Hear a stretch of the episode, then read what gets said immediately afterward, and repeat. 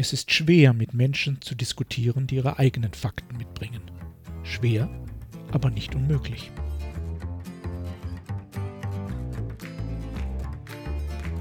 Mein Name ist Jörg Sommer und dies ist Demokratie Plus, der wöchentliche Podcast zur politischen Teilhabe.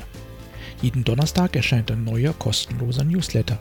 Am folgenden Sonntag gibt es den Text dann als Podcast.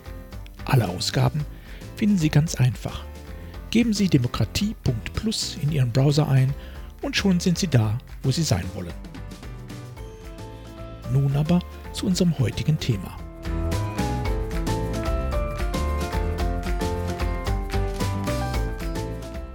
Meine Fakten gehören mir.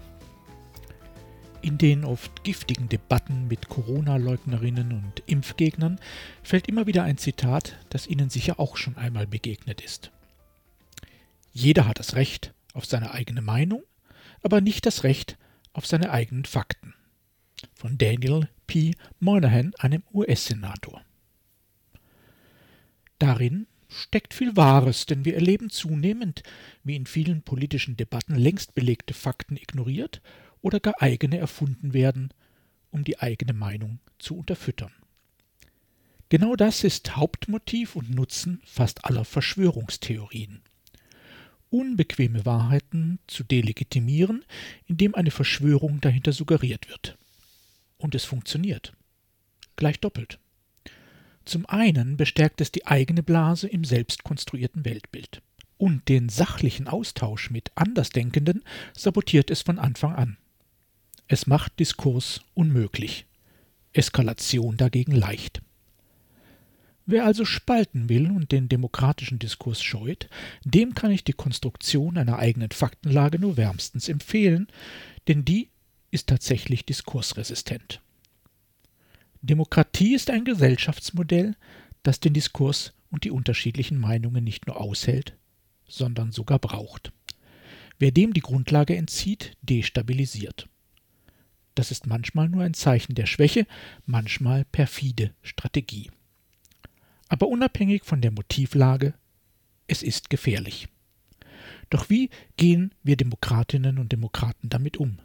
Gibt es eine ultimative Antwort, eine kluge Gegenstrategie, einen Ausweg aus dem Dilemma? Gibt es. Ist aber, wie immer, nicht ganz einfach. Schauen wir uns die vier beliebtesten Reaktionen einmal genauer an. Was erstens nicht hilft, ist in Meinungsdiskursen die falschen Fakten zu monieren. Was zweitens nicht hilft, ist Meinungsdiskurse zu verweigern, bis die Gegenseite alle Fakten anerkennt. Was drittens nicht hilft, ist, die Gegenseite für schlicht zu dumm zu erklären. Was viertens nicht hilft, ist, mit eigenen Verschwörungstheorien zu kontern. Warum ich das aufzähle? Ganz einfach. Das sind aktuell die vier beliebtesten Strategien im Umgang mit den sogenannten Querdenkern. Sie sind naheliegend, aber offensichtlich nicht nachhaltig erfolgreich. Die Widerspenstigen als Covidioten, Strategie 3, zu bezeichnen, klingt schlagfertig, verschärft aber nur den Ton. Sie zu beschimpfen, weil sie von rechtsradikalen Reichsbürgern und Neonazis unterwandert wären, Strategie 4, führt zu problematischen Solidarisierungen unabhängig, wie hoch der Wahrheitsgehalt dieser Diagnose wirklich ist. Zu erklären, dass die Zahlen und Fakten der Corona-SkeptikerInnen schräg oder gleich ganz erfunden sind, Strategie 1, beruhigt die Mehrheit der Bevölkerung, überzeugt aber keine Gegner in keinem einzigen Diskurs. Sie deshalb für nicht debattenfähig zu erklären, stimmt, Strategie 2, führt aber offensichtlich auch nicht weiter. All diese Strategien beruhen im Grunde auf der gleichen, gefährlichen Grundannahme der Kraft der Deduktion. Dahinter steckt die Überzeugung, dass sich aus einer bestimmten Faktenlage logisch zwingende Konsequenzen ergeben würden. Diese Logik ist nachvollziehbar, im Alltag auch oft hilfreich, aber sie ist nur begrenzt demokratiekompatibel. Denn wenn sich aus jeder Faktenlage deduktiv die richtigen Entscheidungen ergeben, bräuchten wir keine Wahlen oder Abstimmungen, sondern eine Regierung aus Wissenschaftlerinnen und Philosophinnen. Und vor allem, erweisen sich die Fakten irgendwann als doch nicht so eindeutig, bricht die ganze Argumentationskette in sich zusammen. Die Geschichte der Menschheit zeigt uns zudem, was heute noch Fakt ist, kann morgen schon als Unsinn entlarvt werden. Schließlich war die Idee einer Weltumsegelung zum Beispiel ursprünglich einmal blanke Idiotie, zu den Zeiten, als alle wussten, dass die Erde eine Scheibe war. Wir können uns ja nicht einmal auf die klügsten Zitate verlassen. Das eingangs erwähnte Zitat ist nämlich eine Fälschung. Es stammt so gar nicht von dem Politiker, dem es zugeschrieben wurde. Er hatte es nur wiedergegeben als angebliches Zitat von US-Notenbankchef Alan Greenspan. Doch auch das war eine Fälschung, beruhend auf einem ebenfalls falsch zugeschriebenen Zitat des US-Verteidigungsministers James Schlesinger. Der wiederum hatte es vom Börsenspekulanten Bernhard Baruch geklaut und dabei auch selbst verfälscht. Der Wahrheitsgehalt von vermeintlichen Fakten ist also durchaus mit einer gewissen Grundskepsis zu betrachten. Das heißt nicht, dass Fakten Verhandlungssache wären und es keine Wahrheiten gäbe. Nur weil wir uns irren können, ist nicht alles möglich.